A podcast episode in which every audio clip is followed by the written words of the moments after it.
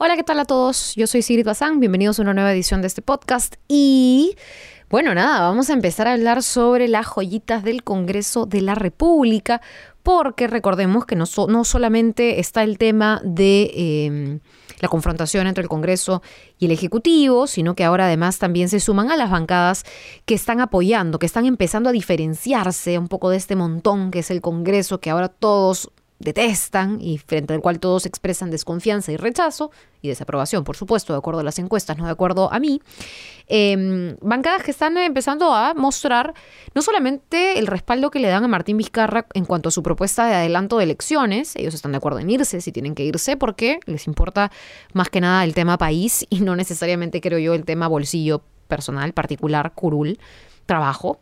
Em, sino que además están expresando su respaldo ante la eventual posibilidad de que Martín Vizcarra, si es que no discuten o no aprueban el adelanto de elecciones, y digo no discuten porque hay una alta probabilidad de que la Comisión de Constitución de la señora Bartra simplemente no decida tocar ese tema, finalmente el eh, pedido de adelanto de elecciones quede en nada, se incumplan los plazos, ya no alcanza el tiempo para empezar a discutir la propuesta y el presidente pueda, tenga la facultad o la potestad constitucional de plantear nuevamente una cuestión de confianza, de por qué no han eh, querido, digamos, tocar este, este proyecto o esta propuesta como parte de la política del gobierno, de la lucha contra la corrupción, o en fin, como lo enmarque el Ejecutivo. Entonces, ¿qué pasa? Que hay al menos seis bancadas que estarían mostrándose a favor, se han reunido con el presidente Vizcarra y están expresando un respaldo a el adelanto y si es que la mayoría fujimorista en el Congreso no permite ese adelanto, ante la posibilidad de que Martín Vizcarra plantee cuestión de confianza. Ese es el respaldo en concreto, las cosas ya se van demarcando, decantando en el Congreso de la República y es muy simpático en realidad porque nuevamente para quienes defienden esta confrontación, para quienes la mantienen, para quienes la ahondan, que son los congresistas de oposición, que creen que investigar a las UNEDO, investigar a las encuestadoras, propuesta que ya se retiró, dicho sea de paso, pero igual se las cuento, quienes deciden perder el tiempo en comisiones investigadoras que no llegan a ningún, ningún puerto, que no llegan a ningún informe concluyente y que además es por ello que se tienen que pedir extensiones de plazo para que sigan gastando y derrochando nuestro dinero. Eh, finalmente que, eh, nada, están saliendo casos o nuevos temas en el Congreso que investigan o que se plantea investigar a estos congresistas, a quienes más ahondan la crisis y son quienes más rabo de paja tienen, aunque ustedes no lo crean o probablemente ya lo intuyan. ¿Qué ha pasado? Bueno, hemos sacado en la República, y digo hemos, en particular la unidad de investigación, liderada por Ángel Páez, una investigación completa de prácticamente hasta ahora todos los congresistas conocidos que ocultaron vínculos familiares para ingresar a la planilla del Congreso, que es pagada por, con la plata y los impuestos de todos los peruanos, a su gentita, por decirlo de alguna manera. Esto ya se olía, ustedes ya deben saber que aquí favor con favor se paga, que quienes soltaron un sol para la campaña seguramente ahora reciben, no es cierto, un trabajo o un favor de parte de quienes ganaron y están en el poder. Eso a ver, eso es Vox Populi, ¿no es cierto? Nada es gratis, ningún favor es gratis. Por eso ahora vemos las consecuencias de los aportes de Odebrecht, que como cualquier otra empresa no va a dar su plata por simple y pura buena voluntad, sino a cambio de algo. Pero en esto ya creo que hemos rebasado los límites, porque que nos hayamos enterado que eh, en el Congreso se están contratando los familiares pese que existe una normativa que expresamente lo prohíbe, sabemos del nepotismo y de todas estas leyes, aún así aquí pasa de todo. Bueno, básicamente es una práctica normalizada. En este informe ustedes van a ver que, por ejemplo, en el 2017, la ahora esposa del fujimorista Federico Pariona Galindo, Stephanie Díaz Quirós, declaró en un documento público que no mantenía ningún vínculo con ningún congresista. Y los colegas de la bancada de Pariona conocían de esta relación hace mucho, pero aún así, pese a la mentira, pese a esta declaración en un documento público, y pese a saber que si eran pareja, la contrataron en el Congreso. Pese a la ley, pese a estar prohibido. O sea, no solamente era Vox Populi que ellos tenían una relación, pese a que ella lo negaba, sino que en las redes sociales ustedes van a encontrar las fotos que hemos publicado ahí, en donde el congresista y su eh, pareja, Stephanie Díaz, hacían una relación pública, viajaban juntos, tienen una foto frente a la Torre Eiffel, tienen una foto en San Valentín con un ramo de rosas, o sea, no me fastidien. La relación está en las redes desde el año 2016. De hecho, derivó en el matrimonio que ellos tuvieron en el año 2018 y aún así contratan a esta señorita. No es nada personal contra Stephanie Díaz Quirós. Es un tema legal, es un tema de hacer respetar las leyes, es un tema de que el Congreso debe dejar de ser la chacra de toda esta gente. Por eso es que se vayan todos. No solamente por la corrupción, por el blindaje, por la impunidad, porque no trabajan, porque no hacen nada, porque solo calientan asiento, sino porque además meten pues a su familia a trabajar. Eso ya no es, no es demasiado. Por eso yo decía, cuando hubo la última marcha, ¿qué nos está pasando? ¿Qué más nos falta para despertar? En cualquier otro país, miren cómo están las movilizaciones en Argentina, en Brasil, en Chile, que uno diría no la pasan tan mal, pero miren cómo protesta la gente. Hay una cultura de salir a las calles y aquí hemos visto que eso funciona, aquí hemos visto que salir a las calles es un método de presión. Los políticos temen a la gente porque es la gente que así como los pone en el poder, los puede sacar. Pero si no hacemos sentir esas voces, si no entendemos nuestro rol, ¿no es cierto?, de presionar y fiscalizar, se van a burlar de nosotros, se van a seguir burlando de nosotros, creo yo, como lo están haciendo estos congresistas, que además, oh, sorpresa, son de la mayoría parlamentaria del Fujimorismo. Acá eh, uno de los titulares de la nota en portada de La República sale, ¿no? Congresistas fujimoristas ruletean a sus familiares en el Congreso. ¿Y por qué ruletean? Porque solamente para hablar desde el caso de la esposa del congresista Pariona, ¿no? De la señorita Stephanie Díaz Quirós, o señora, no sé, en fin, Stephanie Díaz Quirós, ella primero arranca a trabajar en el 2016 como auxiliar en el despacho del congresista Federico Pariona, o sea, de su posteriormente esposo. Luego, en el mismo año, pero a finalizar el año casi, en octubre del 2016, entró a trabajar como asistente, ya no como auxiliar, en el despacho del congresista Segundo Tapia. Luego, en diciembre del 2016, un par de meses después, entra como técnico a la Comisión de Ética.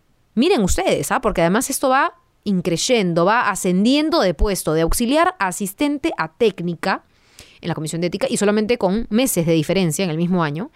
El 2017, en agosto del 2017, pasa a ser asesora 2, o sea, es un sueldo mayor que la asesora 1. Asesor 2 de la Comisión de la Mujer y la Familia.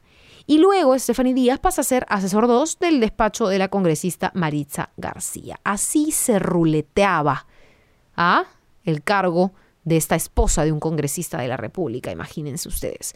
Luego, tenemos otro caso que ha pasado por menos cargos. Se contrata en el 2018 al cuñado. Dios mío, esto, es para morirse de vergüenza.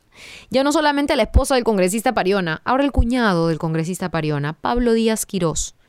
Recuerden que les hablé de Stephanie Díaz y les dije que no era personal. Bueno, ahora tenemos que hablar del hermano de Stephanie Díaz, Pablo Díaz Quirós, cuñado del congresista Pariona. En el 2018 entra a ser asesor 2 en la Comisión de Defensa del Consumidor, del Consumidor.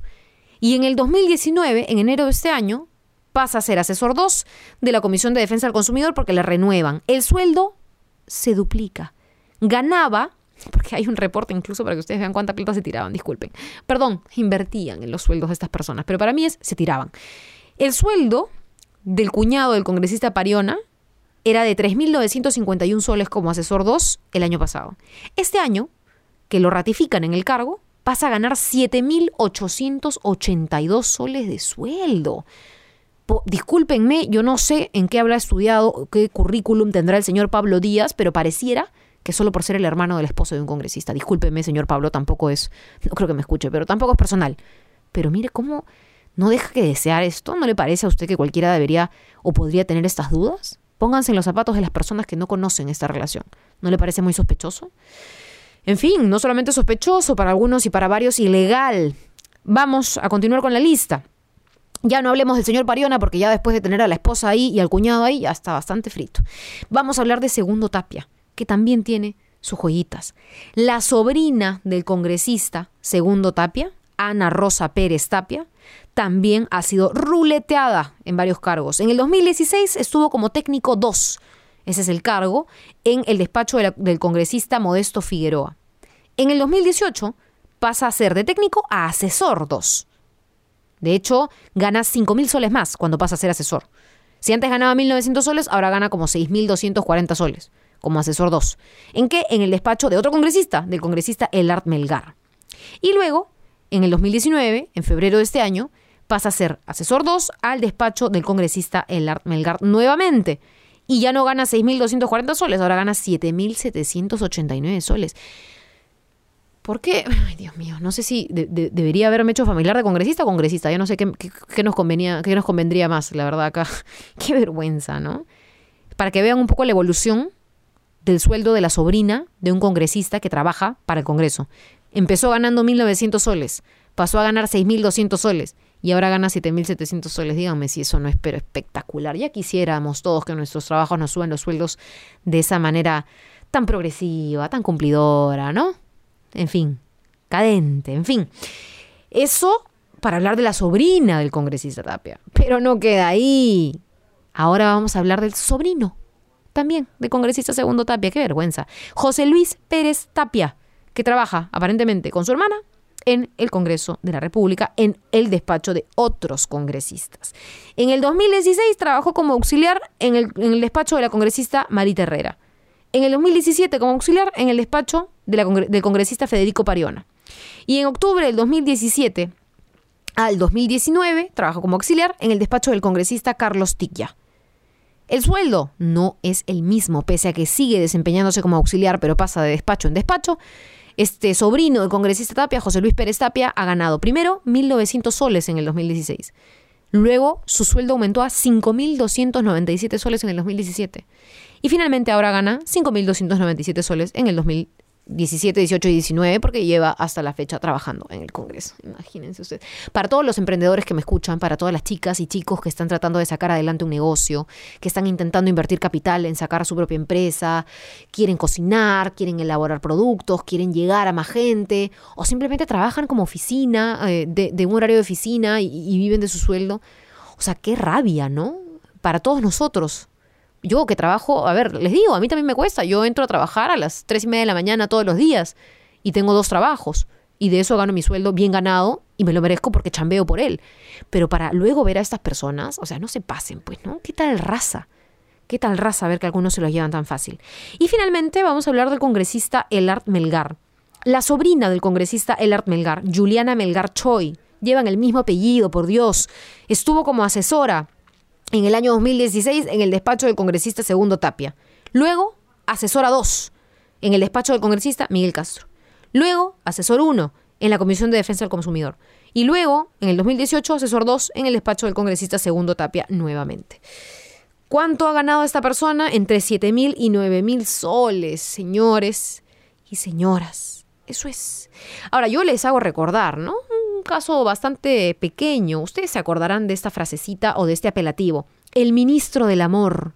No sé si ustedes recuerdan, pero eso empezó como un secreto a voces en los pasillos del Ministerio de Defensa, en donde un ministro se enamoró, ¿no? Eso es lo que decían, de una de sus trabajadoras. Esto porque, digamos, este afer, este romance se destapó en Panorama en su momento, en este programa, en este dominical, y Em, bueno, básicamente lo que se difundió es una suerte de AMPAI. De hecho, fue una de las crisis que tuvo el gobierno de PPK en su momento. Y lo que se hizo cuando se descubrió que este ministro estaba trabajando con su asesora, que ganaba 15 mil soles, y que se habían enamorado y que ahora estaban saliendo, lo que tuvo que hacer ese ministro, llamado ministro del amor, ¿saben qué es?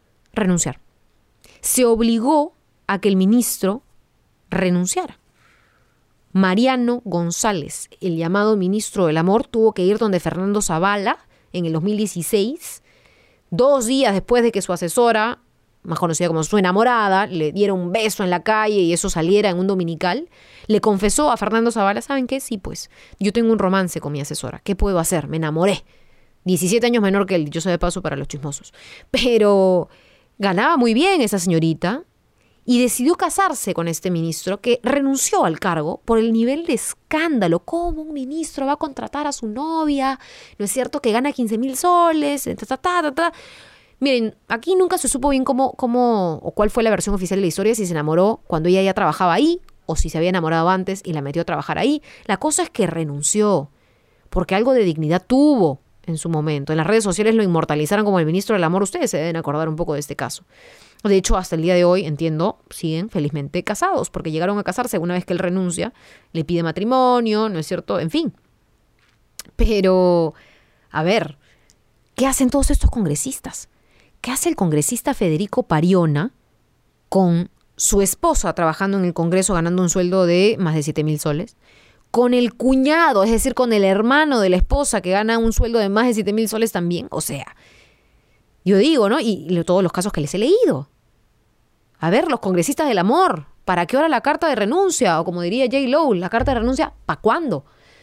O sea, algo de dignidad tienen que tener. Y no solamente, a ver, es un tema de renuncia. Esto tiene que investigarse y tiene que aplicarse la ley. Está la ley 26771 contra el nepotismo, en donde el artículo 1 señala y les cito para que vean que he hecho mi tarea, los funcionarios, directivos y servidores públicos y o personal de confianza de las entidades públicas conformantes del sector público, bla, bla, bla, así como de las empresas del Estado que gozan de la facultad de nombramiento y contratación de personal o tengan injerencia directa o indirecta en el proceso de selección, se encuentran prohibidos de nombrar, contratar o inducir a otro a hacerlo en su entidad respecto a sus parientes hasta el cuarto grado de consanguinidad, segundo de afinidad, por razón de matrimonio, unión de hecho o convivencia. Y aplica esto en todos los casos. Fin, gracias, me voy, adiós. De verdad, qué vergüenza. Qué vergüenza por estos congresistas. Y bueno, pues, pero como son del Fujimorismo, no pasa nada porque tienen los votos. Así. Y así es que nos quedamos en nuestras casas tan tranquilos. La verdad es que yo no entiendo. A veces no entiendo el movimiento social, tan desarticulado sí, pero que finalmente puede activarse frente a la efervescencia, frente a, a la indignación yo espero que hayan más movilizaciones, no para respaldar a Martín Vizcarra, más movilizaciones para despertar, para darse cuenta que hasta Martín Vizcarra tiene que irse, que aquí lo que está pasando es lo peor que hemos visto en los últimos años, sobre todo nosotros, y me incluyo, las nuevas generaciones. No merecemos cargar con los errores de esta gente. Esta gente ya tiene que verse sepultada en el pasado. Nueva gente tiene que entrar a la política, nuevas prácticas tienen que refrescar a las antiguas. Y nada, ojalá que esto se dé. Muchísimas gracias por escucharme. Ha sido una suerte de catarsis slash informativa. sin slash, en verdad. Catarsis informativa para ustedes. Y nada, ojalá que todos podamos estar mejor informados porque esa es nuestra mejor herramienta. Yo los veo, los escucho y los leo también en las redes sociales. Hasta mi próximo podcast. Nos vemos. Chao.